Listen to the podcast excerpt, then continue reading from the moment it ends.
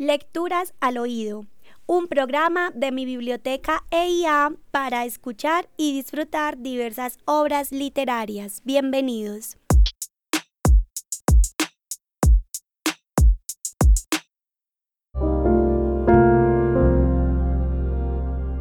No sé, lo ignoro. Desconozco todo el tiempo que anduve sin encontrarla nuevamente. Tal vez un siglo, acaso. ¿Acaso un poco menos? 99 años. ¿O un mes? Pudiera ser. En cualquier forma, un tiempo enorme, enorme, enorme. Al fin, como una rosa súbita, repentina campánula temblando. La noticia.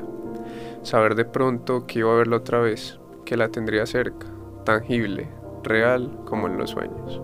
Qué explosión contenida, qué trueno sordo rodándome en las venas, estallando allá arriba mi sangre en una nocturna tempestad.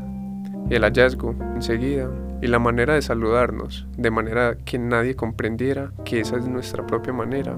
Un roce apenas, un contacto eléctrico, un apretón conspirativo, una mirada, un palpitar del corazón gritando, aullando con silenciosa voz. Después, ya lo sabéis desde los 15 años, ese aletear de las palabras presas, palabras de ojos bajos, penitenciales, entre testigos enemigos. Todavía un amor de lo amo, de usted, de bien quisiera, pero es imposible.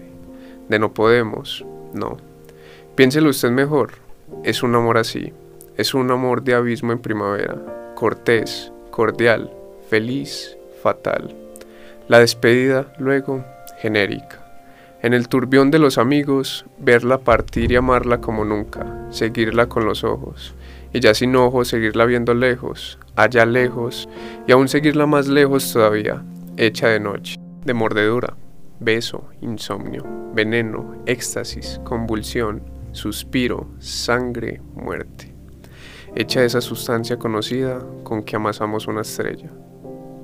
Escuchamos el poema Un poema de amor del escritor cubano Nicolás Guillén. Mi biblioteca EIA.